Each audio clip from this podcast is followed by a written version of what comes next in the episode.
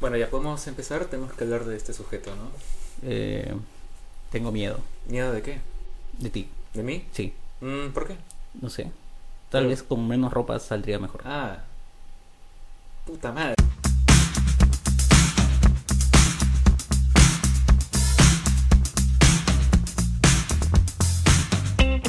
Bienvenidos en un episodio más de este nuevo capítulo del X7 Podcast. El Ah, qué podcast bonito, que, que-. Uy. El podcast que no esperabas. Pero. Hijo de.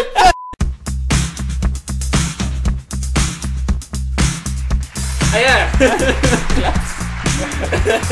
Gracias, producción. Muchas gracias. Nuevamente. El, el podcast que no esperabas. Pero aún así escuchas. Eso. Muy bien, ahora sí. Ah, ¿Qué te trae acá, Branco, a este humilde lugar? Nuevamente. eh, no sé, creo que está bastante claro para los Qué amigos. miedo, qué miedo. Para los que nos están viendo desde la plataforma YouTube lo verán clarito, clarito, clarito. Este capítulo hoy lo vamos a dedicar solemnemente a un hijo de p de a frente. un monstruo. Un miserable.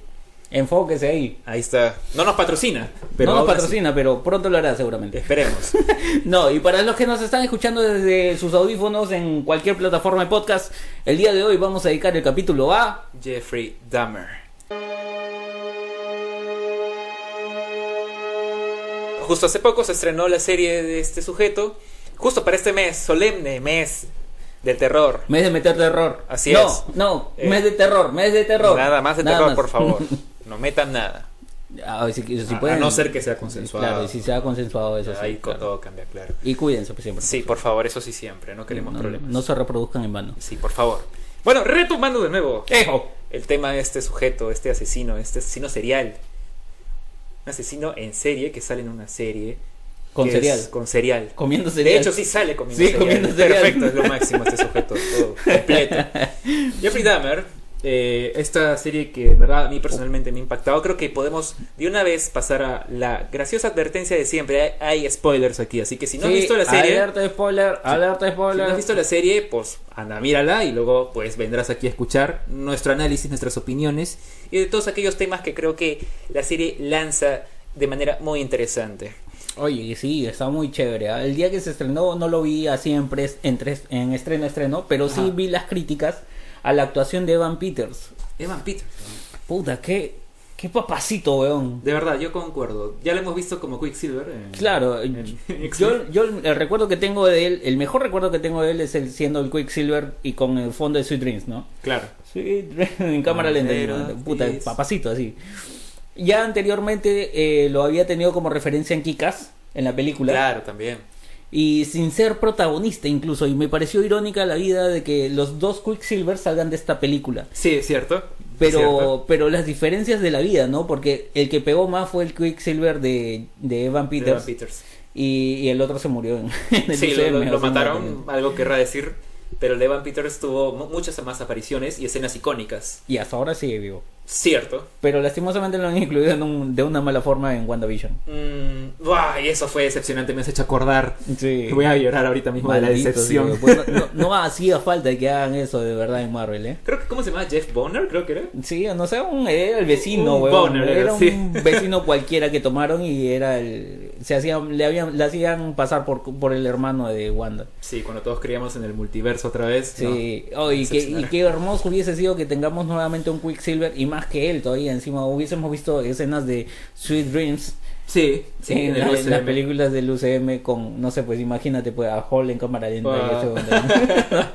Genial, lo hubiese sido. Y ahora en el papel de un asesino en serie, que yo no esperaba que pudiera interpretarlo de manera tan, tan, no sé si precisa exactamente, pero lo hizo de una manera que a mí me dio escalofríos en muchas partes. Me perturbó Sí. más que nada. Per- perturba. Perturba. No es, no es la serie que te da miedo y sustos así este por el suspenso que te dan tienen un nombre estas características yo no soy experto en estas jugadas pero estoy seguro que tienen un nombre este tipo de técnica de este de entrar con gritos en las películas no de ese ese ba- esa bajada de volumen y que aparece y ¡guau!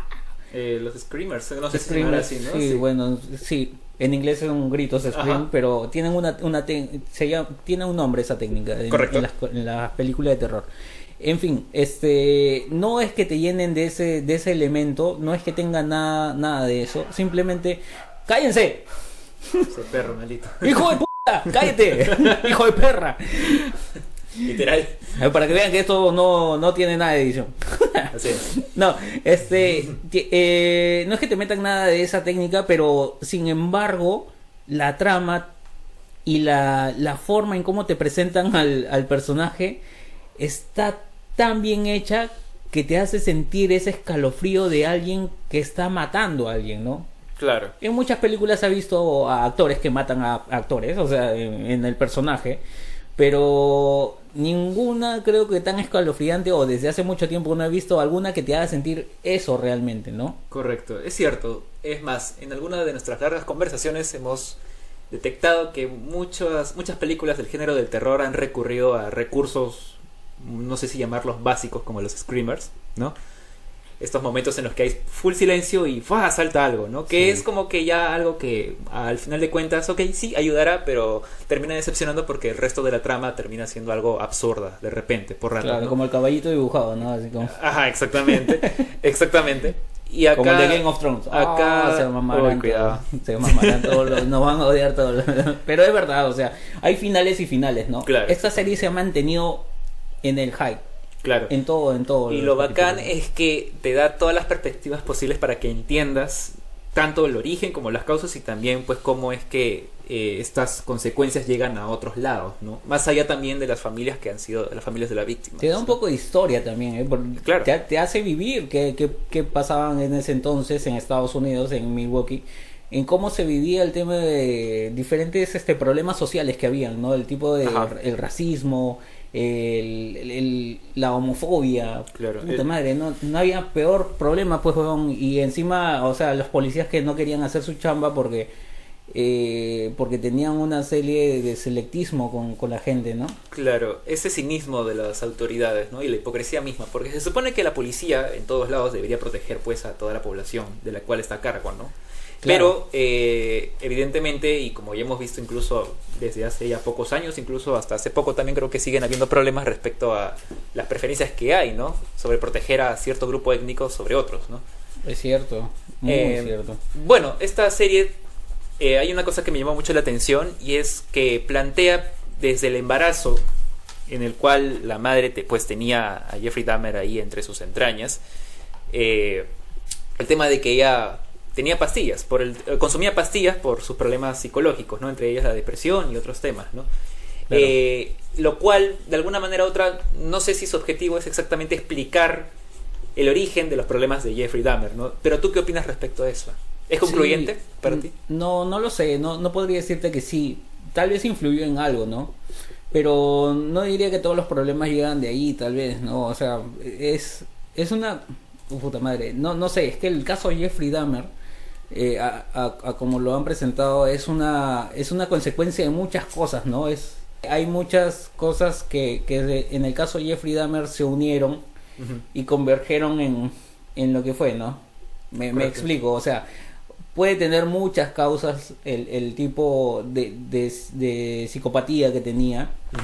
Pero al final todos se desembocan en, en algo común, ¿no? La maldad, en, en, en hacer las cosas que hacía Jeffrey de una manera muy natural, sin, sin considerarse loco, sin ser eh, alguien, no sé, no, no es alguien que no estaba de acuerdo, es alguien que estaba muy en sus cabales, ¿no? Para hacer lo que hacía.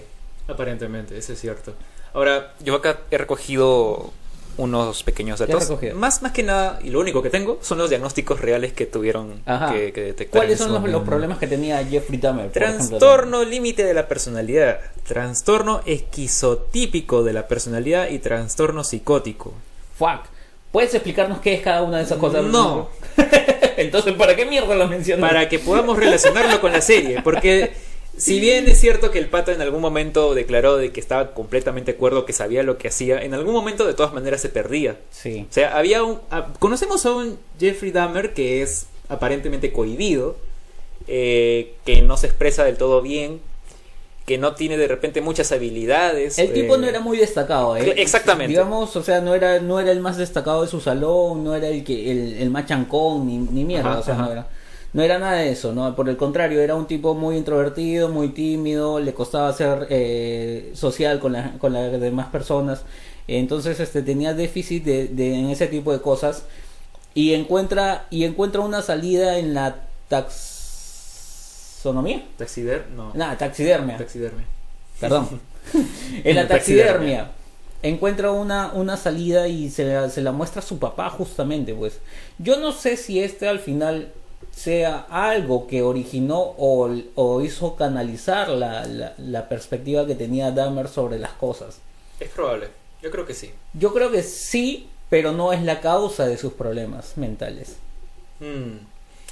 Es un como que reforzó. Un, un motivador. Claro. Un ajá. motivador de las cosas que estaban. Sí, concuerdo con eso porque el tipo le gustaba eh, y, y, ya en, en, la serie y esto es spoiler obviamente. Para los que estén viendo y si no quieren escucharlo corten de una vez y lárguense a ver la serie. Y vienen y dejan sus comentarios. Por favor. Eh, el tipo ya al final del, de la serie cuando lo estaban analizando des, le, le preguntaban si tenía cierta afección por las vísceras. Uh -huh. ¿Cierto? y él dijo sí me gusta cuando las toco me hacen sentir bien y hasta podía sentir un orgasmo el tipo tocando Claro. las vísceras de los animales que habría. Y en este sentido le explican que esa que muchos de, de los problemas mentales a veces son eh, tocar vísceras porque sienten que el brillo de ellas y la, y la viscosidad de ellas les hace sentir ese placer. Eh, la explagnofilia se llama eso. Ya ves, sí sabes, ¿ves? Sí. es exactamente eso lo que le detectan, ¿no? Este, pues, no sé cómo llamarlo, eh, este afán de tener, pues, vísceras en sus manos, sentirlas y, y, y, bueno, todas estas características raras que, si bien es reforzada por esta práctica de la taxidermia junto con su padre, Uh -huh. eh, obviamente nadie lo detectó, nadie tenía idea de lo que realmente pasaba por la cabeza de este sujeto, sin embargo, los padres del mismo Jeffrey sabían que él era un niño muy particular, era un niño raro, según y explícitamente lo dicen así. Claro. Eh, ya lo mencionaste, no destacaba mucho en la escuela. Eh, habían problemas en su casa desde ya porque su madre Sí. tenía intentos de suicidio, su padre... eh, Su madre también estaba zafada, ¿eh? Claro, exactamente. Sí, claro, tenía problemas psicológicos definitivamente. Incluso Sí, sí. luego le mencionan que tuvo eh, el- este tema del este trauma posparto. Ujú. Claro. Eh, no se mencionan bien de dónde vienen los problemas de la madre. Es otra historia, me eh, imagino, eso, pero... eso sería ahondar mucho Ajá. en atrás la historia y de repente sería bueno saberlo por medio de, de alguna de algún tipo de, de lectura, investigación, ¿no? Eh, pero la señora pasa por un, un tema de, de, de depresión cuando tiene el embarazo, cuando está en, en, en su fase de embarazo le da la depresión. Eh, sin embargo, tal vez los problemas vienen de antes, ¿no? Claro, sí, obviamente. Ahora, a, a lo mejor la familia por, por el lado de la, de la señora están así, pero no deja sin obviarse el problema también del papá, porque el papá también dice, yo también he tenido pensamientos como tú. Exactamente.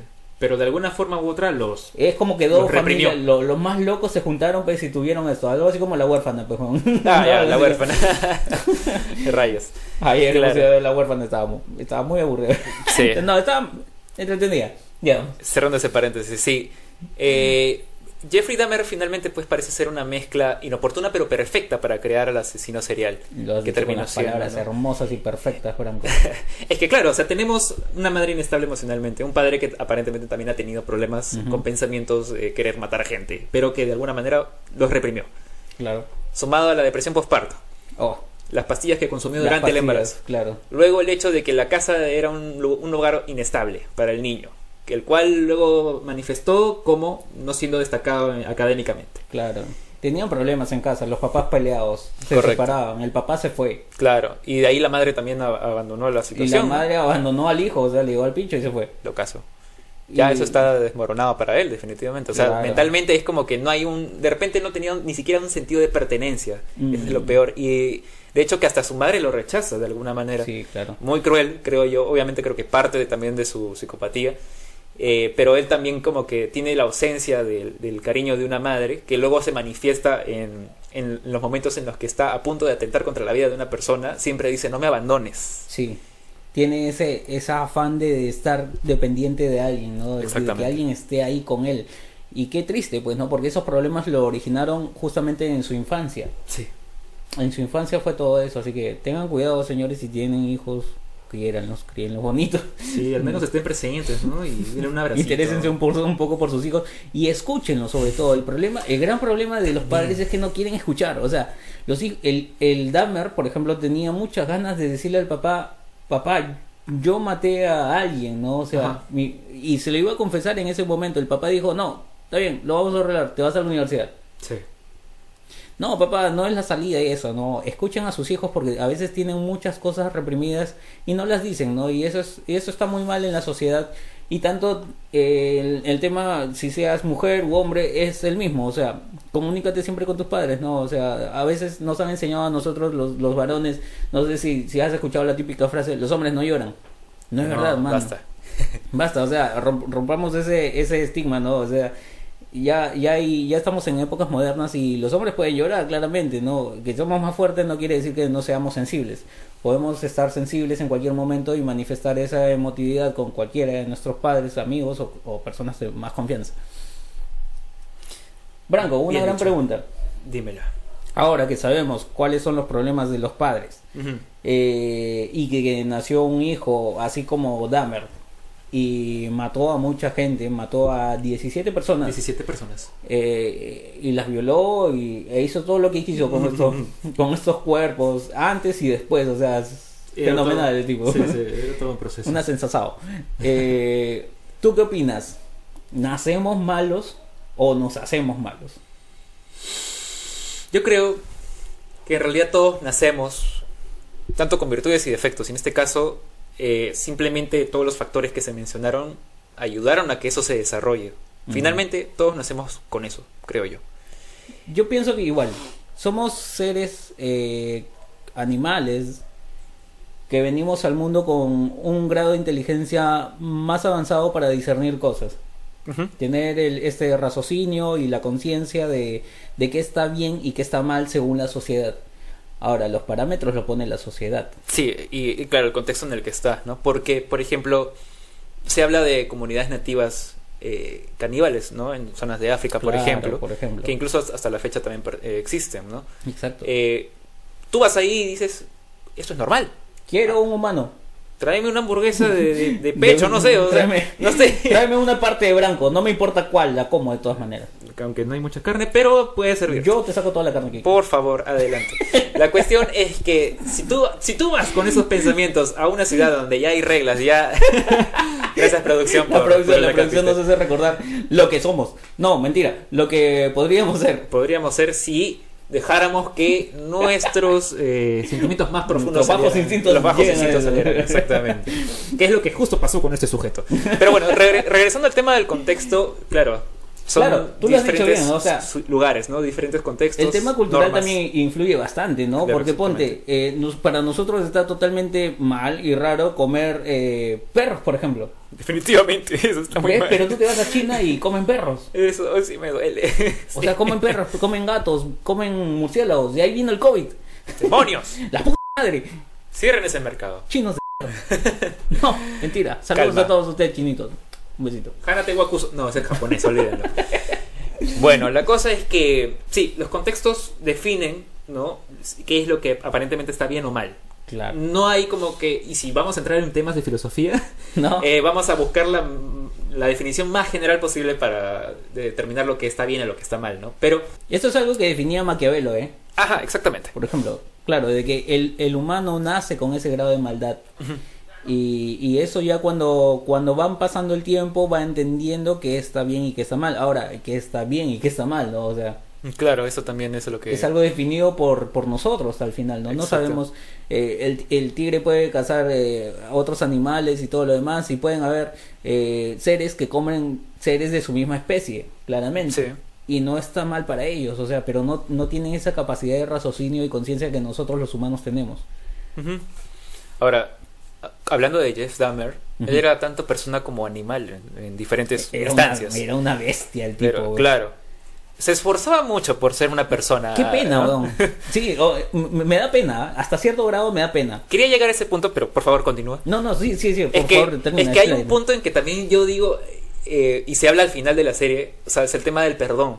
Sí, ¿No? Que si tú te pones en el lugar de, la- de las familias de las víctimas, tú definitivamente no vas a perdonar No, a este desgraciado. No, obviamente, no. Pero imagínate que tú, incluso siendo familiar de esta víctima, supieras todo lo que ha pasado a este sujeto, tendrías al menos una pizca de compasión o No. abrirías al menos la puerta del perdón. No. Ahí está no, el problema. no podría, pues. Claro, es que yo desde el lado víctima no, no podría permitirme eso, manjas. Ajá. Yo cobraría una vida por otra. o sea, Eh, sí, exactamente. Y te mato y te violo, huevón. Claro. Y me como tus órganos si quieres. Porque he visto muchos comentarios en redes, por ejemplo, que plantean eso, ¿no? O sea, yo siento compasión por este brother, porque al final se arrepintió, parece, quiso arreglarlo bautizándose aparentemente, Sí. se creyó salvado. Y, y esa parte es que no me convence a mí, ¿no? O sea, lo veo muy, muy hipócrita de decir, pues, ahora que leo la Biblia, ahora que estoy apegado a Dios, este, ya he purificado mis pecados. Y no, mano, no las vas a terminar de pagar nunca, ¿no? No, definitivamente no. Es que, claro, el tema del perdón ya... ¿Puedes hacerlo? Está. No. no. Producción dice que no. Producción dice no, gracias, producción. Gracias, producción. Ha determinado que no es posible perdonar tales actos. Estoy de acuerdo en realidad porque es, obviamente si te pones en el lugar, ahí está la N, N. perfecto. Para los que están viéndonos en YouTube verán que producción está manifestándose en este instante. Producción está activa, ¿eh? Sí, sí, agradecemos un, eso. Un bono de Es reconocimiento. la mejor producción que hemos tenido hasta la fecha. Ah, sí. De- Agradecemos. confirmo. Agradecemos eso. Te cagaste, Paul. Pero regresando al tema este, eh, mucha gente en redes he visto que plantean que se podrían sentir al menos una pizca de compasión porque al menos conocieron el origen de lo que este sujeto ha pasado. No sé si querrán decir que lo comprenden porque es imposible Mira, hacerlo, es ¿no? Que, es que es fácil decirlo cuando no eres víctima. Cuando, pues. exactamente, cuando no eres víctima no es posible comprender y es ahí cuando entra el tema de la empatía. Claro. Im- imagínense, ustedes, a ver, a la audiencia les pongo el caso, imagínense que llega un violador y viola lastimosamente a su madre. Y, y no contento con eso, encima la mata. Y ustedes se enteran de esa situación y saben quién es. Ajá. O sea, ¿qué harías? O sea, tú, por ejemplo, Branco, ¿tú perdonarías ese acto? No, está. Ni cagando, pues. No. Es que es lo Es mismo, horrible, ¿no? O claro. sea, la- y la persona que no te conozca y no sepa quién eres, pues se pondrá del lado del tercero y dirá, pucha, pero a lo mejor el tipo tenía problemas psicológicos y todo lo demás, Claro. que puede ser totalmente comprensible, comprensible, Comprensible. más no entendible. O sea, no te pondrías en la situación de voy a perdonarlo por el amor de Dios Claro. y el Señor poderoso que nos da el Señor y la iglesia, vamos a perdonar a este hombre. Claro. Mm, Es un poco muy difícil. El perdón es de Dios. Mm. Sí. Eh, ahora, esto es un tema tanto de contexto como también de puntos de vista, ¿no? Que están completamente Eh, relacionados. es- cada uno puede tener su opinión. Claro. Déjenlo en los comentarios. Sí, dejen en los comentarios. ¿Perdonarías a un sujeto así? Si fueses familiar de la víctima, sobre todo. ¿No? Yo esa no es, lo la, haría. esa es la posición más yo difícil. no lo haría. Yo no lo haría si es que fuese, claro, si es que fuese un fa- familiar mío. Ahora, si no fuese familiar mío, Gracias, creo que tampoco. A mí me indigna bastante el tema de, por ejemplo, de, de casos de violación que veo mucho en las noticias y este tipo de, de, de actos este que, que, que pasan el día a día en Lima, por ejemplo, en los noticieros que está infectado de este tipo de noticias Sí. Y me pongo en, en la situación. No más sin ir, este, por ejemplo, eh, cuando me dicen que le han robado a una persona mayor y no sé, o lo han estafado vendiéndoles este zapatillas y, Ah, y al sí. final es una caja vacía con Sí, piedras. Qué pena, weón. A, a mí me da mucha pena, weón. Y una, y una tristeza y así un, un odio así tremendo. O sea, son personas mayores, mano. Claro, O sea, sí, no, lo- no les puedes hacer esas cosas. Si ahí nomás me, me da cólera, imagínate, pues, weón, que me Claro. digan que han violado a alguien. Y es una sensación muy difícil. No entendía bien esta película o, o esta serie, o, o la llegué a entender bien de inicio a fin. Y, el sen- y la sensación esa que me deja es casi la misma que me da la película de Jodie Foster, que no me acuerdo cómo se llama. Producción, a ver si nos puedes averiguar cómo se llama la película. Mientras que producción hace puedo, su chamba. lo puedo editar, no se preocupen. Mientras pero- producción hace la chamba. Branco, este, edita esta parte. de- Listo. Branco. Edita esto. Hay una película de Jodie Foster en donde termina siendo violada por una manada de hombres. Manada, digo, porque fueron varios los que estuvieron ahí. Dios y, varios, mío. y varios se quedaron solamente de sapos, mirando el Ah. acto.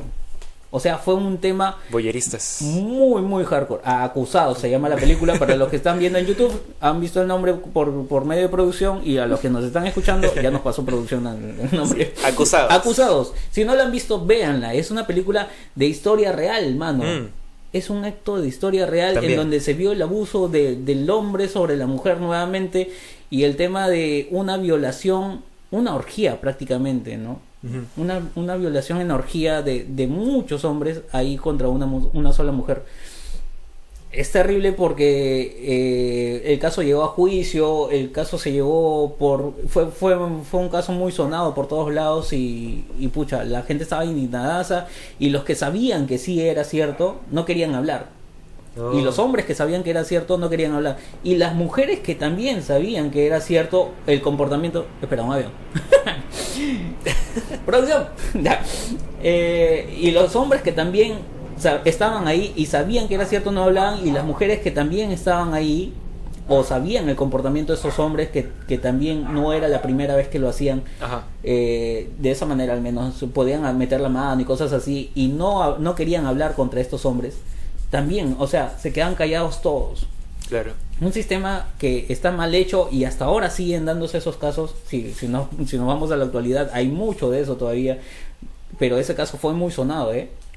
y era una época en donde la mujer la veían mal en trabajar y menos en donde trabajaban ellos eran obreros Ah, ok, ok. y eran como la primer, las primeras mujeres en llegar a trabajar y todo un, un bolondrón, pues, ¿no? Qué fuerte. Sí, no, y esa película me dejó con una sensación así de asquerosidad total, ¿no? Es, eh, es bastante explícita en esa en, en enseñar esas partes. Eh, sí, no te voy a decir que, que se vio la, la, la penetración, claro, pero, ¿no? pero, se deja muy claro lo que está sucediendo. No, tienes que ver la mano y vas a sentir la indignación que has sentido con Dahmer. Ok. Y es una película, ¿no? Y, y, y fue... El, el, el hecho es de que es una película. Tú sabes que una película solamente dura no más de dos horas, Claro. o mucho, pues cuatro horas como Titanic de repente. No se pasaron. Pero este en dos horas te hacen esa transmisión de, de la sensación y, y de la frustración que sintieron en ese momento las mujeres. Ajá. Y cosa que me ha hecho sentir Dahmer, pero Dahmer pues es una serie de inicio Claro. larga, ¿no? O sea, y como te gusta. Pero, Mm. pero, o sea, Dahmer ha mantenido la sensación así, en Sí, sí. alto, yo creo, al menos mi opinión, en alto en todos los capítulos. ¿eh? Confirmo. Yo no he visto ningún declive, ni tampoco para decir que hubo un pico. O sea, creo que ha mantenido estable el, el nivel del argumento, ¿no?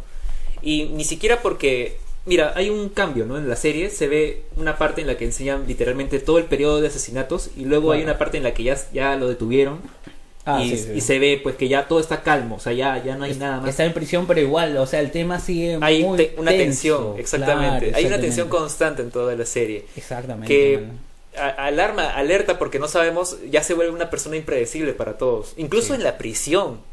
Se vuelve alguien im- impredecible, o sea, y, y no entiendes por qué, qué, qué, qué pretende hacer con todo eso, ¿no? Sí, Bueno, o por la escena de comiendo cosas con ketchup, ¿no? El sí, y literalmente ketchup y- burlándose del hecho, ¿no? Como que, Yo ah, yo, yo- lo comí así, ah. Yo creo que buscaba la muerte, alucina. Él estaba llamando a la Porque, muerte. sí, porque él quería morirse, o sea, él, Él lo quería, dice. él quería la pena de muerte, de todas Lo maneras. expresa, es cierto. Eh, yo creo que buscaba una forma de decir, ah, ya acá estoy, pues no, ahora mátenme, pues no, ya, total, Claro. no, no vale la vida, no, no vale nada pues estar acá, hasta que encontró el camino de Dios Mm. y bueno, y se, se enderezó, de, entre comillas, y todo lo demás, ¿no? Pero para mí, eh, no, no sabría cómo, cómo, cómo explicar eso, pero yo creo que solamente es una actuación la que hizo. ¿Tú crees que ha sido una actuación? Para mí probablemente fue una actuación así como para, bueno, ya, eh, me estoy arrepintiendo. Además que el papá estaba muy influyente, ¿no? El papá, me da pena el papá, porque siente una culpa que lastimosamente no es de él y él la siente como in- eh, de repente indirecta, pero es la siente como muy directa, ¿no? Claro, eh, pesa sobre él bastante. El amor del padre también este, queda bien marcado, ¿no? O sea, el papá estuvo de inicio a fin con, con su hijo, ¿no? Ante cualquier... Así haya sido un mal padre o se haya ido de la casa o incluso pues no, no le haya escuchado de la manera en que debía. Mm. Estuvo de inicio a fin, ¿no? En cada problema que tenía el papá estaba ahí, lo llevaba con su abuela, lo mandó al servicio militar. Ahora mala idea mandar al servicio militar, pero en esa época estaba muy, muy estilizado eso. Mm, Sí, eso es cierto. Era como que la solución, ¿no? Sí, sí, no, ah, gay, ah, al servicio militar. Sí, sí. Ah, te portaste mal, al servicio militar. Como que ah, no. no. quieres trabajar, ah, te vas al servicio militar. Como que terminas reafirmando de repente algunas cosas, ¿no? No, Pero- y, y con qué traumas llega, weón, Sí, de un servicio militar encima que estaban en guerras y cosas así. Eh, recordemos también que el pata se estaba refugiando en el alcohol. Sí, y ese, y yo creo que ese es- era su, su descontrolador. El tipo, sí. yo creo que él, él podía controlar o reprimir los sentimientos que sentía, los pensamientos que llevaba, y lo dice en algún momento en la serie, cuando él estaba ahí podía reprimir eso y pasaban meses y no pasaba nada. Pero de pronto tenía la sensación o las ganas de querer hacerlo nuevamente, de sentir esa, esa adrenalina de matar a personas, de sacarles las vísceras y todo lo demás. Entonces, lo primero que hacía era tomar el alcohol. Sí, Porque ese era su, su desinhibidor, esa- ese era su monster. sí, tal cual. Lo que, no- lo que para nosotros es Monster, para él, él era la cerveza. Él pues, era el alcohol, claro. Ajá. Claramente iba, se metía su shot, y va, mierda. Ya estoy, decía, ¿no? Salía con todas las pilas del mundo de a matar gente. Claro. Ahora vamos a adentrarnos un poco más en el modus operandis. Porque él, yo creo que él aprende eh, bastante cómo va próximamente a, Sí. a captar a sus víctimas. Pero en el primer asesinato que comete, Tuvo mucha suerte. ¿eh?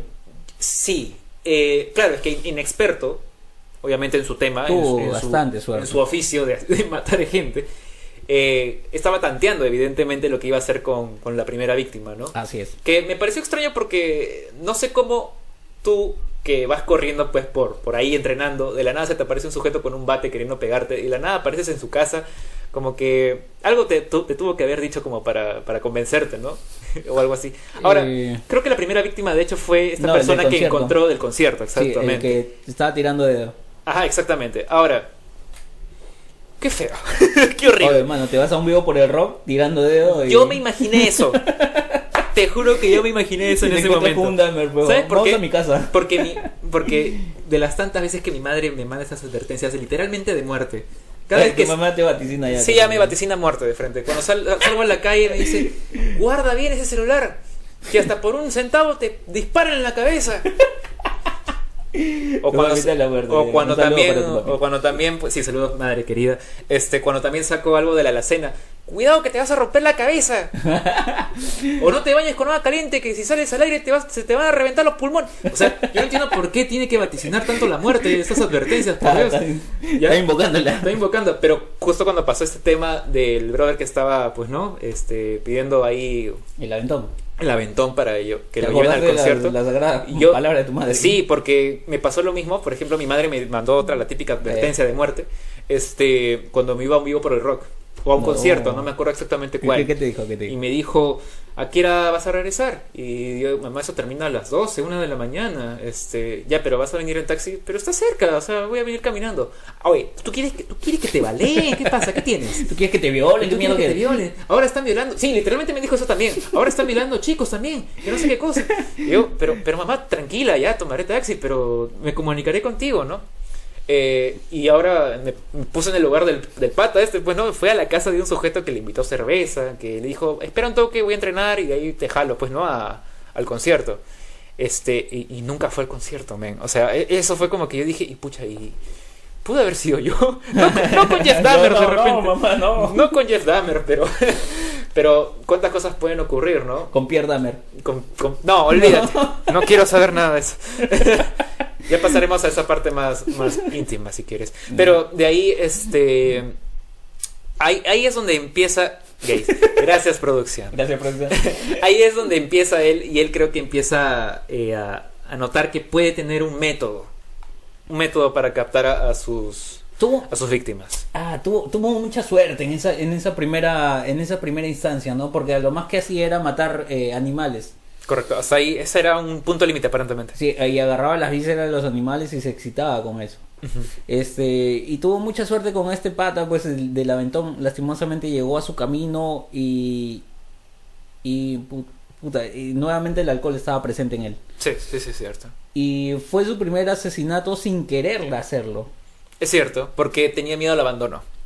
Le ganó el impulso. El impulso. Le ganó el impulso y le metió un mancuernazo, creo, en Ouch. la cabeza, así como de ¡pah, mierda! Sí. ¡Pum! Al suelo y sangrando. Aún ahí, y la actuación de Evan Peters, fenomenal. Un saludo de Evan Peters si me estás escuchando. Papacito. este, la actuación de Evan Peters te deja ver, pues, cómo en ese momento, aun cuando ya sabía que la había cagado, sentía esa dependencia, ¿no? y le decía, no, no te vayas. No te Cuando ya sabía que estaba muerto, no te vayas. O sea, puta madre, es muy hardcore, weón. Tiene problemas muy, muy serios ahí, el Dahmer se deja ver claramente, pero este... La suerte que tuvo para que no le descubrieran el cuerpo, porque incluso lo lleva de- en, en bolsas, creo, lo, lo descuartiza, una vaina así. Sí, ah, Eh, lo, lo- lo hace, lo hace mierda y encima deja la, la huella en la marca en la alfombra. Eh, este tipo de cosas que no llegan a ser notadas ni por su papá, ni, ni Por la abuela. Ni la abuela, ni. Y bueno, y la mamá ya se había ido. Justo en ese momento pasa el tema del abandono de la madre en la, en la casa de Dahmer, que se va con, con su otro hijo. sí. Eh, se lo lleva y bueno, le dice, no, tu papá está con una... Se entera de la nueva relación del papá con, con la, la señora que iba a ser su esposa de por vida. Eh, y, y pasa este el, el abandono y todo ese, ese shock, esa depresión que sentía el hombre por estar ahí, ¿no? Eh, coincidencias, coincidencias que se dieron en el momento, coincidencias de que el, el tipo jaló el, el aventón, coincidencias de que se quiso ir, bueno, no es coincidencia, pero un, un impulso que no pudo reprimir Jeffrey Dahmer nunca más porque estaba alcoholizado y, y ahí ya se dejó llevar por todo lo que sentía, ¿no? Aún así, cometió el crimen sabiendo que era un crimen Sí.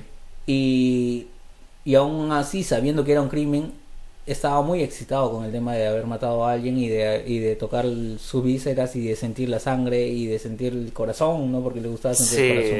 eso era extraño. Hasta ese momento no había caído en el canibalismo, pero ya empezaba ya con el tema del, del, del afer por, por matar gente y sentir los órganos de, los, Claro. de la gente. De hecho, imagino que para él ese era el método para finalmente satisfacerse, ¿no? No había otra forma de repente, porque obviamente nadie se va a entregar así nomás. Claro. Ahora, a, ver, en, en temas sexuales, ya si vamos a hablar, la gente tiene fetiches, obviamente. Algunos tienen unos fetiches más fuertes que otros.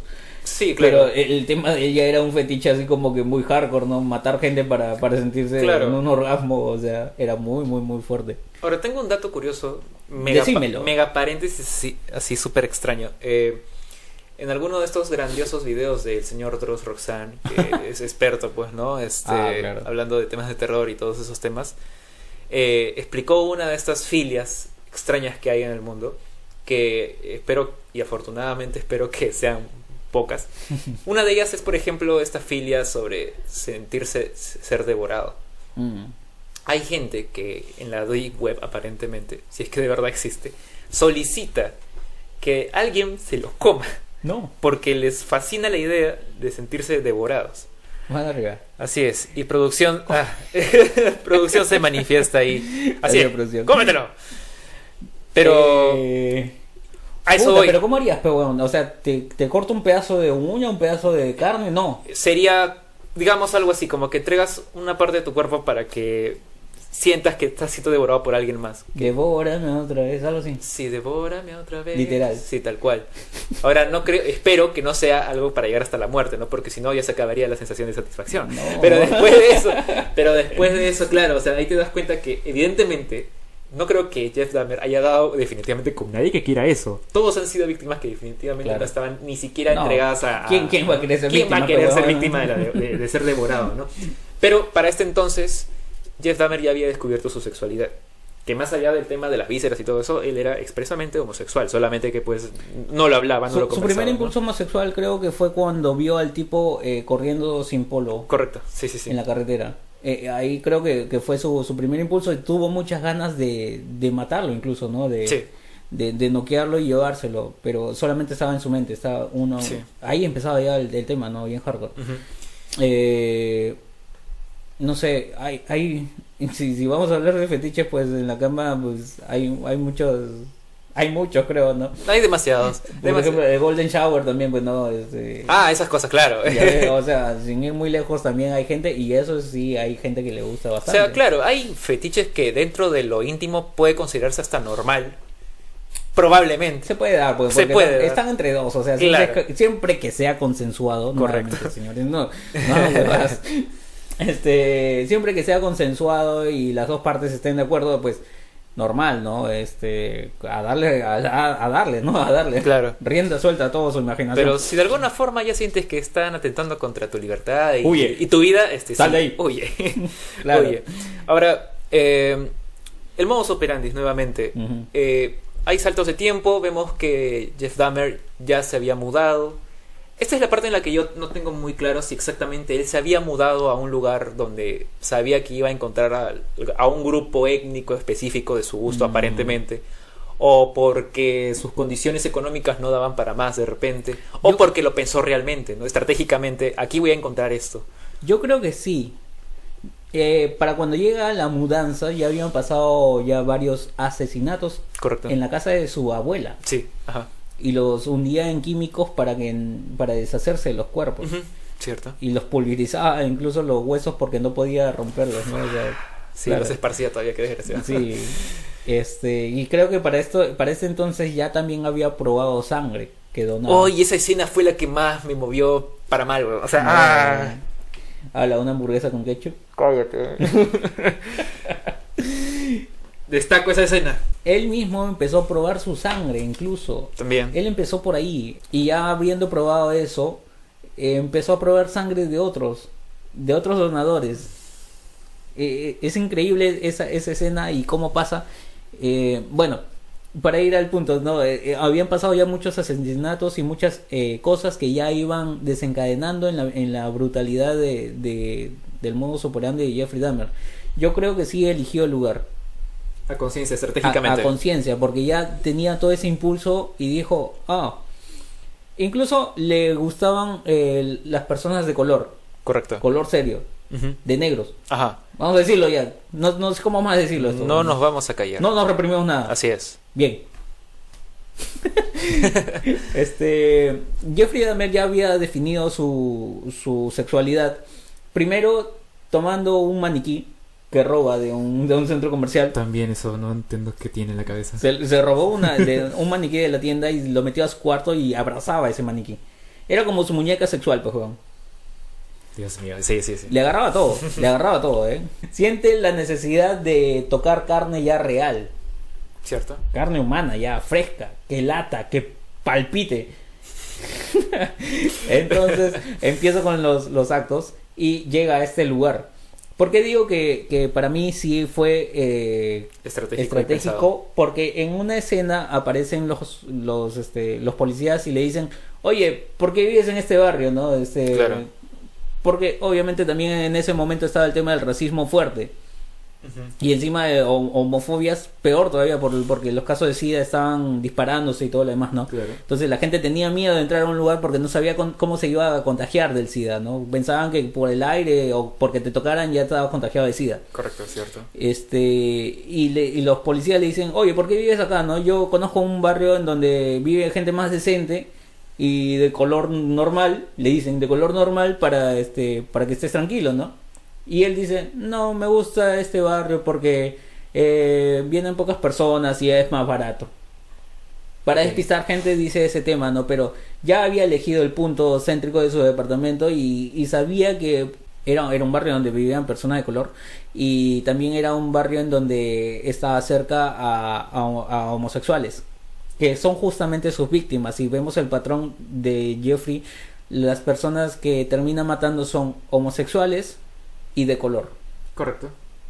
Incluso había un, filip- un filipino que no era negro. Claro, él rompe el patrón. Rompe el patrón, ¿no? De los de todos los que tuvo, él rompe el patrón, ¿no? Y encima era menor de edad. Era menor de edad, 17 años me parece, o 14, 14, 14. años. Claro, o sea, es- eso fue lo peor todavía. ¿no? Porque...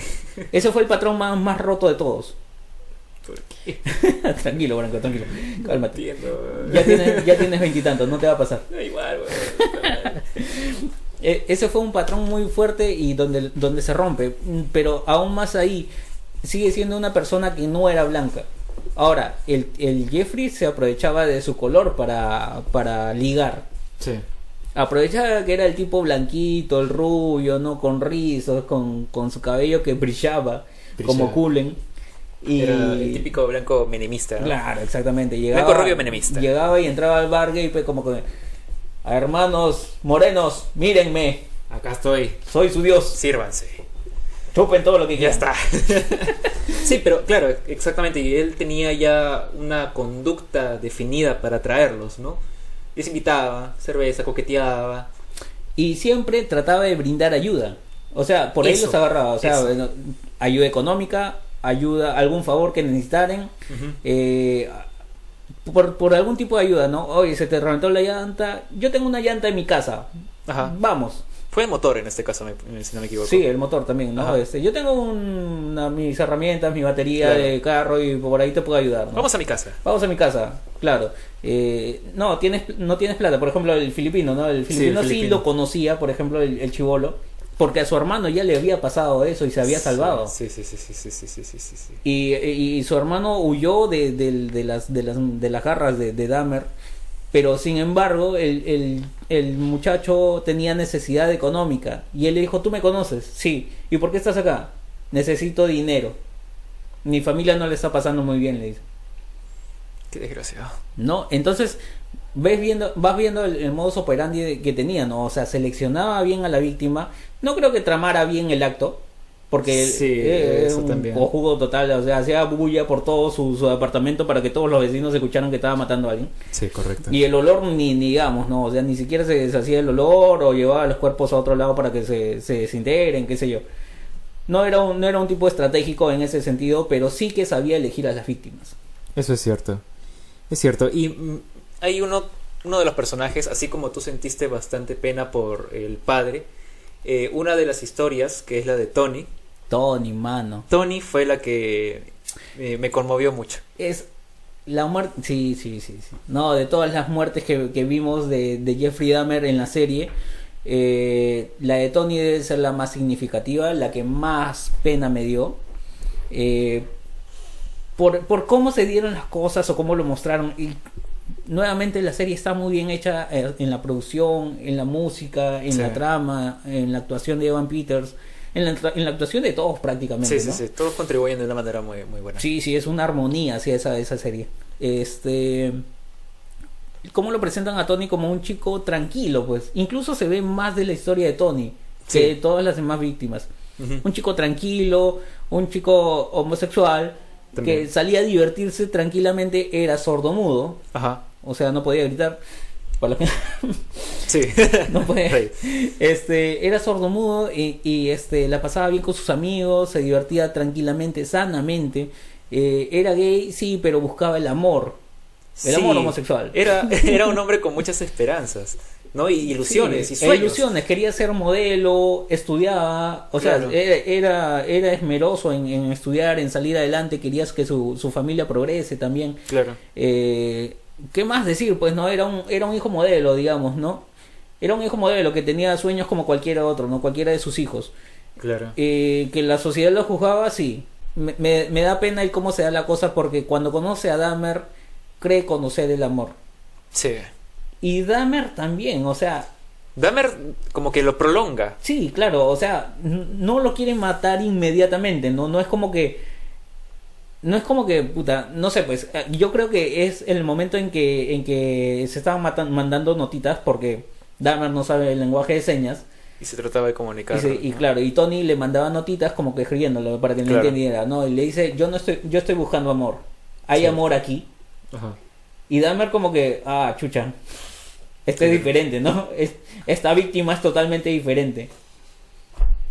Y, le, y se frena, ¿no? Yo creo que incluso ahí frena sus impulsos porque creo que el matar era un impulso, un impulso sexual. Bien, bien amarrado de eso. Como- Como yo. Como yo, dice producción, ¿qué cosa es como yo? Ah, ya. Con notitas. Estábamos preocupándonos. Sí, sí, como- sí, sí, como- sí. como Ahorita, ahorita los mata a todos. no, pi, pi, pi. ah, ya, para los que están viendo en YouTube van a entender claramente lo que ha pasado aquí. Sí. Y para los que no, bueno, producción está haciendo notitas con sus con sus papelitos en la cámara y nos está diciendo cositas, ¿no? Y que salen proyectados Sí. en el video. Agradecemos que producción no sea caníbal. Este, y ahí se frena el, el tema de- del impulso de Dahmer. Me Cierto. parece a mí. Cuando él le dice, hay amor aquí, pa, Dahmer pone freno y dice, ah, chucha, vamos más despacio. Entonces, ya vamos a llegar al acto, pero vamos más despacio. De hecho, yo creo que ese mensaje, de hecho, creo que se lo da a, a un fotógrafo. Ah, un sí. fotógrafo. Pero el- También lo usa con él. Claro, pero en, en el En otra frase. Claro, exactamente. Pero creo que el tema que lo termina motivando, o bueno, deja de no motivar a Dahmer a matarlo, es que el hecho de que el pata está interesado en él. Está interesado, claro. Le, le, le demuestra en realidad. Diferente a otros personajes que de por sí ya había rechazo y ya había una manera de decir que ya me voy, ¿no? Diferente a los demás porque también los demás llegaban a él pidiendo una especie de ayuda. Exactamente. Un, un cambio a cambio de algo. ¿no? Había algo más genuino en ese caso, Claro. ¿no? Relacionado a temas este, emocionales. de Lo amor. de, lo de Tony fue impactante hasta el, hasta el- por el cómo bailaba, ¿no? Porque eso fue lo que le impresionó a Dahmer, ¿no? También, claro. Cómo una persona que no escucha y no habla puede sentir el ritmo de la música y bailar tan bien. Claro, y le marcaban, ¿no? Creo que, o él, él se marcaba solo un tiempo, Sí, ¿no? claro. Y bailaba eh, y todo eso. El tema es por, por impulsos, ¿no? Claro. La, la música te da esa sensación de que cuando está sonando y en una disco más sientes lo- el impulso, el ritmo y te puedes mover. Pero el tipo, el tipo bailaba muy bien, o sea, el, el- el moreno bailaba hermoso, ¿no? Claro. Y cosa que Dahmer no podía, aún teniendo los oídos bien y todo, era una mierda bailando, pues no Sí. un tieso de miércoles. Pero eso, eso creo que admira a Dahmer y lo hace su pareja. Sí, Eh, incluso pasa tiempo para que den el primer chape. cierto. No es como que inmediato, ¿no? E incluso este Tony va marcando los tiempos. Porque de Exactamente. no quería, no quería algo ligero, ¿no? Exactamente. Es- eso es lo que marca muchas diferencias respecto a las demás víctimas, ¿no? Sí. Pero ahí es cuando ya notamos que hay un punto límite para el control de los impulsos de Dahmer. Pero esto de acá al menos se ve eh, bastante eh, relacionado con el tema nuevamente de- del abandono. Porque, y esta es la escena que me da pena, porque él se tiene que ir, ¿no? Eh, Tony se tiene que ir nuevamente a su universidad, si no me equivoco. pero, pero se quitaba un toque, o sea. Claro, se quitó un toque. Y mira Y- que eh, el brother tenía el martillo Sí, en la sí. espalda y lo ocultó. Lo ocultó, claro. Todo este tiempo estuvo como que, ¿lo hago o no lo hago? Pero él me dice que va a regresar, entonces no lo voy a hacer. Si va a regresar, es- entonces estará acá, ¿no? Pero bueno, se va. Entonces yo me alivié, te juro. Sí, yo también. yo Yo, quedé como. "Oh". Yo juré que, Es hoy, más- menos mal se salvó alguien, dije. Mira, yo, yo pensé en ese momento, eh, porque no conocía la historia de Dahmer. Ajá. Yo dije en ese momento, ah, bueno, entonces algo tuvo que haberle pasado a Tony para morir y recaer nuevamente en las muertes. Porque hasta ese entonces Claro. había, había frenado su impulso por matar Claro, gente. correcto. Y lo había y hablaba con el papá, he conocido a un amigo Sí, sí, sí, sí. que me gusta mucho y me está haciendo mucho bien. Claro. Totalmente otra persona, pues el Dahmer con Correcto. el, con el departamento todo limpio, se había independizado. Sí, sí, sí. Ya estaba como que, o sea, rehaciendo una vida mucho más impecable. Exacto. Parecía una, una persona totalmente nueva. Yo dije, puta, será eh, entonces este es un, un quiebre en donde Dahmer se convierte en alguien bueno, pero algo tiene que pasarle a Tony, Para algún accidente como para que vuelva a recaer. Yo lo pensé así. Claro. No me esperé que el huevón hubiese llegado a olvidar sus llaves y volver a la, a la casa. Puta madre, o sea, eso no me esperé, huevón. Sí, tal cual. te juro que no me esperé. Sí, exactamente. Es un momento muy sad porque la verdad es que no puedo creer que por, por olvidarte de las llaves ya no vuelvas nunca más a ver a tu familia. Y no sale la escena en donde lo mata, No. simplemente olvide, sale. Eh, sale nuevamente Tony en escena tocando la puerta, Dahmer abre la puerta y le dice olvida las llaves. Y lo deja pasar. y lo y deja todo. pasar. Pero ahí ya Dahmer ya no sabía. Se corta la escena y, y no te dejan saber más, o sea, pero Lo cual agradezco porque ya me iba, me iba a dar mucha más pena. no, pero ya, ya, ya ahí te partieron el corazón. No, obviamente, para ese momento yo ya estaba quebrado. Dije, no puede ser, no puede Yo me quedé totalmente asustado. No, ¿por qué volviste? Dije, fuck. Y no esperé, puta, el desenlace fue que lo mata en ese momento, pues. Claro, y luego nos enteramos que el cuerpo que aparece en las primeras escenas La era de- mancha y la mancha que está en la cama y el cuerpo que sale en las primeras escenas, en, lo- en el primer capítulo de Dahmer, es de es, Tony. el cuerpo de Tony. Qué hijo de puta. Porque yo pensé, te lo juro, que el, el cuerpo que aparecía en- al inicio era del, del tipo que salen mostrando en ese momento que mata. Claro, eh, Tracy creo que se llamaba. Tracy, creo. El que finalmente también se... Él sí se logra salvar. Ah, pero no, no, no, pero no salía Tracy. Eh, Había uno antes Ah, que perdón, creo ok, que sí ok, mata. sí, tienes razón, tienes razón, sí, sí, sí. Tracy sí es el que se salva y que denuncia Ahí, y, ajá, y todo lo demás. la, la huida de Tracy también es espectacular, ¿no? O sea, sí, eso, también, traumado, o sea. también me planteó otra cuestión porque no sabía hacia dónde se iba a dirigir la historia. Mira, para cuando pasa lo de Tracy y escapa, para comenzar, en este momento notamos que definitivamente Jeffrey Dahmer no, no tenía, no era muy inteligente para definitivamente No, ocultar no. todo lo que hacía. De Es hecho, más, es más, estaban deseosos en que ya lo pararan. ajá, Él lo, él lo menciona justamente, ¿no? Ya, Sí, ya quería que me atrapen. claro. Eh, pero a pesar de eso, era muy, muy, muy descuidado, ¿no? Sí, sí, Su claro. vecina, Glenda, se ganó con tanto los olores como también los ruidos extraños. Llamaba cada rato a la policía. y mano. nadie contestaba, o bueno, contestaban, pero nadie y atendía. la, la- la floreaban, sí, ya después vamos, ¿no? Como que Claro. cuando llamas acá, oh, mi vecino está haciendo bulla, sí, ya vamos a ir. Sí, ya vamos, ya nunca. o van a la hora, pues, ¿no? Claro, Bueno, tal cual.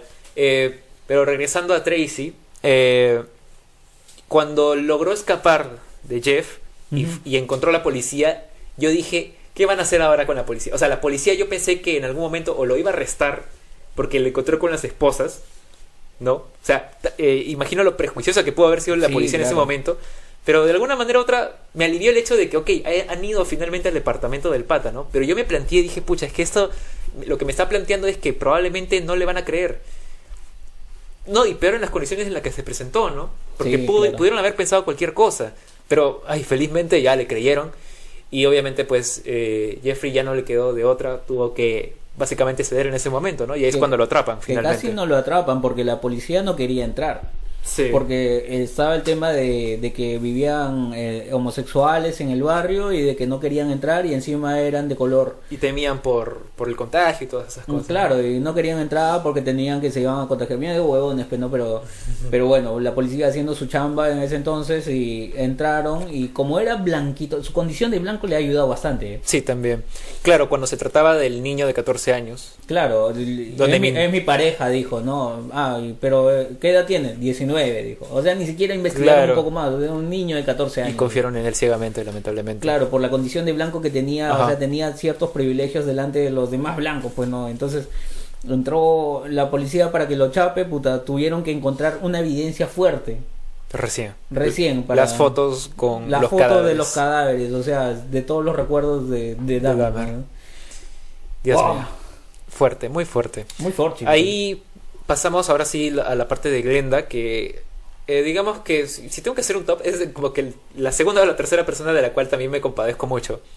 Porque es lo que probablemente muchas personas, eh, no sé si alrededor del mundo, y eh, hablo específicamente de en Estados Unidos, ¿no? Personas que tienen que llamar a las autoridades por ayuda, pero lamentablemente por X condiciones o prejuicios que hay y No temas de discriminación y racismo, eh, no, no atienden esta- estos llamados de auxilio, ¿no? Eh, el sistema, así, ahí está, este, Producción, la frase. el sistema es racista. Y machista también. y ¿eh? machista también. Eh, es algo que a mí me apenó bastante en realidad porque es una persona que creo que insiste, se esfuerza y insiste en el problema, pero nadie le escucha. Es muy evidente eh, y también penoso lo que ella tiene que pasar porque no solamente tiene que tolerar el hedor que emana el departamento de, de Jeff Dahmer, sino que también tiene que escuchar los constantes sonidos Los de personas que gritan, ayuda. que piden ayuda, son gritos de dolor Sí. y el hecho de tan solo también enfrentarlo a él, porque tiene que pedirle, oye, ¿qué es ese hedor? ¿Qué estás haciendo? no? Incluso lo encara Lo llega a encarar, para que lo voten. que también me asustó porque dije, se acabó la señora, madre, dije. ya no hay más señora Glenda Cleveland, maldita sea, pero afortunadamente pues... eh, No, no quería romper el patrón, pero ya iba a malograr su racha. Sí, dijo, no, hoy no, Hoy no me ensuciaré matando una mujer. dijo. Me voy con mi racha invicta. Pero, claro, luego pasamos también al- a la parte del el, el entorno de ella, ¿no? Un, un tanto metafórico, creo, ¿no? O bueno, no, no podría decirlo así, pero es alguien pidiendo ayuda a gritos, pidiendo ser escuchada, y tal vez es lo mismo que también quería Dahmer. Mm, Porque recurre el papá a pedir ayuda, ¿Cierto? recurre a diferentes personas, a su abuela, o de alguna manera, ¿no? Tratando de que lo ayuden, tratando de ser escuchado, pero no recibió esa escucha de chico, ¿no?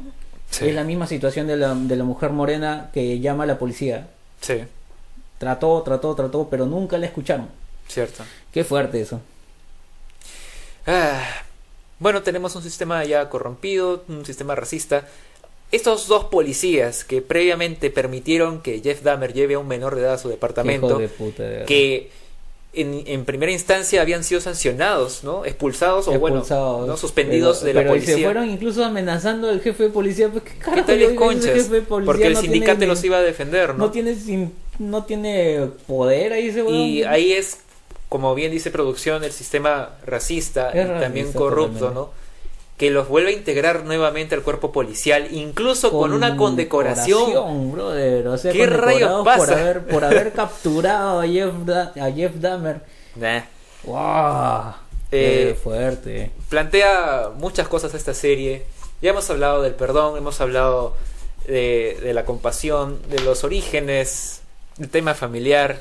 Todos corruptos. Todos corruptos. Dice la producción. Todos corruptos. Ah, eh, hablemos un poco de estos instintos que creo que todos escondemos.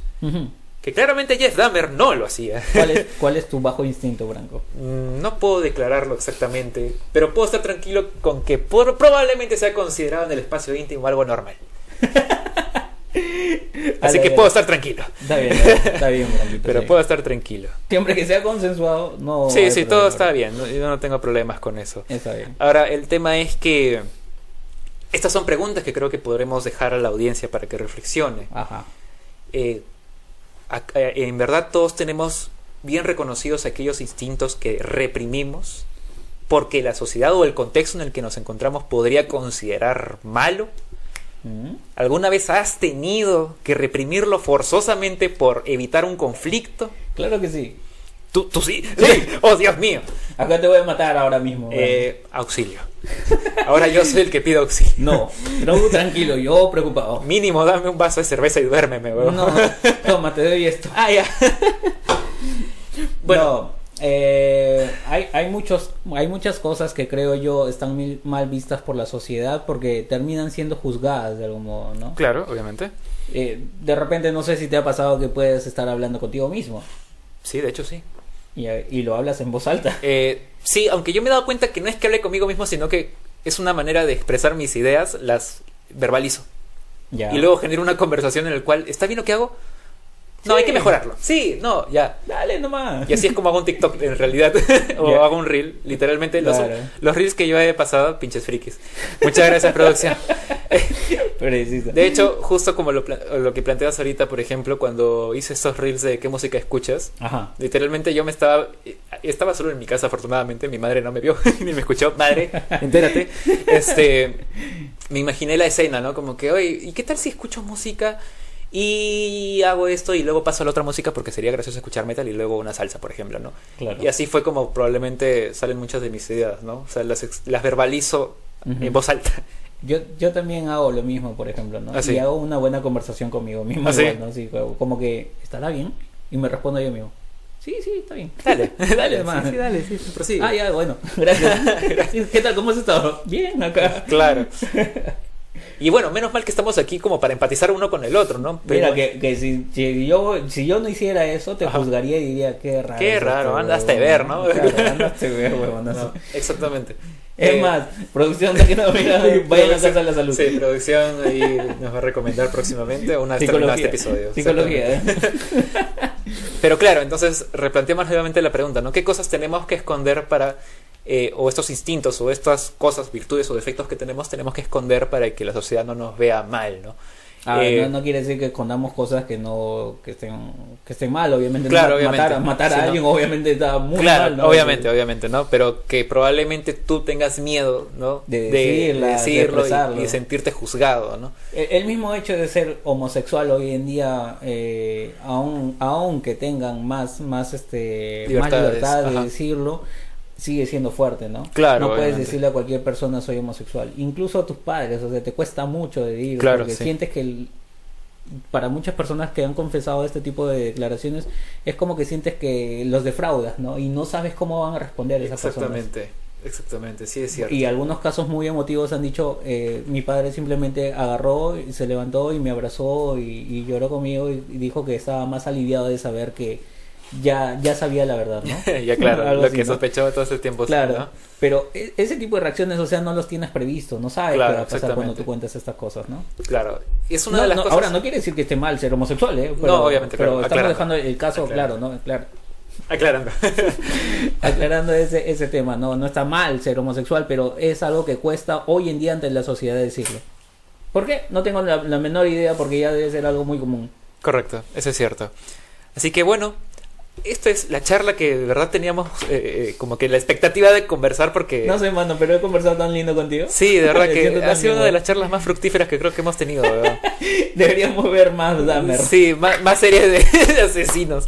Que por cierto... Por cierto, Sí, Sí, sí, sí. exactamente. Ah, pensó lo mismo que yo. Sí, este, hay, hay un- una, una mención honorífica, aparentemente. sí. Eh, no, de hecho yo identifiqué otro también, pero Ah, sí, sí, no, pero la principal es la del señor payaso, el Pogo. el Pogo. Que Puta, Pogo ha sido un salvaje, weón. Y ha matado más gente que, que Dahmer, ¿eh? En Sí. menos tiempo, Oh, en menos años. y no llegó al canibalismo. No llegó al canibalismo, es un tipo que tenía problemas de niño. Eh, su eh, sufrió un maltrato por, por parte de su padre. Sufrió violación por parte de su tío, si no estoy mal. Ok, ajá. Eh, y si no, me corrigen. Eh, tuvo serios problemas, pero llegó al tema de hacer violaciones y asesinatos a 33 personas. Ostras, marinas. Se, des- se disfrazaba de payaso y siempre hacía la invitación. Eso es lo más tétrico de todo. O sea, ya, claro, si quieres saber de dónde vino el dogma este de ser un payaso asesino, Pogo es la, la, la respuesta. Pogo. Hay una serie, ¿no? Eh, documental. Ah, eh, claro, y de, de en ahí de repente sale It, porque también It Creo que está este, inspirada, de hecho, en inspirada, claro, en eso, en el payaso asesino, eh, pero Pogo es el personaje, ¿no? John Wayne Claro, claro. Gacy. Eh, otra mención, pero es una mención nombrada nada más, que hacen es sobre Ed Gein, o Jane. Ah, Jane. Jane, que eh, yo recuerdo que escuché ese, ese nombre en una canción de mi banda favorita, que hace mención, bueno, habla de la depresión, esta canción, ¿no? Y en un momento dice que me siento como Ed Jane, ¿no? Y cuando mencionaron el nombre dije, ok, ¿por qué? Eh, y claro, también hablan de otro asesino, ¿no? Que también eh, cometía esta clase de crímenes sin llegar al canibalismo. Mencionan a estos personajes porque quieren bo- de alguna manera u otra comparar o sentir de alguna manera u otra alivio por, no sé, pues tratar de, de convencerse de que Jeffrey de repente o no ha sido tan malo o ha sido lo peor que ha ocurrido, ¿no? En este contexto que, que nos plantea la serie. Bueno, Lo que está mal eh, sería y, eh, idolatrar las acciones, ¿no? ¿qué es lo que también ocurre en la serie? Exactamente, a eso iba. eh, que está muy mal, ¿no? O sea, sí. de hecho puedes sentir cierta inclinación sobre algún, no sé, pues, villano de repente. Sí, sí. Yo podría declarar que, por ejemplo, de cómics, de cómics, solamente Ajá. ficción, podría decir que me gusta el Joker, Claro. eh, Anakin. Claro, que también. termina siendo Darth Vader. Ajá. O sea, esa inclinación, ¿no? Pero después de llevarlo al plano real y de que yo idolatre, no sé, a un asesino como de repente Alberto Fujimori, ¡No! ¡Oh, Dios! muéstralo, producción, por favor. Producción, sí, sin, sin mandar toda la verga, Sí, por favor. Con mucho cuidado, producción está mostrando un hermoso cuadro, Tenemos ahí a los, a los dos guachones. tú y yo. Así. Sí, tal cual. claro, tú tienes un... Claro, Una afición por Joker, por claro, ejemplo. exactamente. No porque eh, me guste de repente un personaje quiere decir que yo voy a idolatrar en la vida real esto- a las personas que hacen este tipo de acciones. ¿no? Claro, exactamente. Y es el fanatismo a cual llegan algunas personas en Estados Unidos de América. Sí. ¿Qué les pasa, carajo? Por las- eso matan gente en sus salones. Se sienten motivados. En ¿no? Y colegios. todo eso. El- en la serie, pues Jeff, Da- Jeff Dahmer llega a recibir cartas de personas que de alguna manera u otra, no sé por qué, admi- lo admiran, incluso le pagan para que le manden algún autógrafo o Una, dibujo. una mujer que, que está enamorada. Sí, o sea, sí, sí. oh, mujeres, ¿por qué se enamoran de los peores? Es más, en, en Netflix también hay una serie que se llama You, que habla de, Ah. de- de un asesino serial, de la cual he recibido muchos elogios por parte de compañeras mías. ¿Cuál es el problema que tienen, en serio? no entiendo. tienen un problema con fija- una fijación extraña con, con asesinos seriales. Ya, bueno, váyanse a ver American, American Horror, Horror, Horror Story. Story, sí. Claro que ahí es donde van a descubrir a Evan Peters actuando, ¿no? Claro. Eh, Puta, ¿qué más, qué más decir? Pues weón, la, la fanaticada es, es brava, ¿no? Pero no puedes llegar a idolatrar pues a personas que están haciendo este tipo de actos, ¿no? Correcto. Producción tiene ¿Producción algo... tiene un, algo que acotar? Pinches, pinches locas. locas. Confirmo. Reconfirmo. Confirmo. En fin, es como ya lo habíamos dicho, esta ha sido una charla muy interesante, fructífera. Hemos sacado temas muy interesantes. De los que podrían ser polémica o no dependiendo del punto de vista en el que estés, porque eso es lo que la serie te plantea.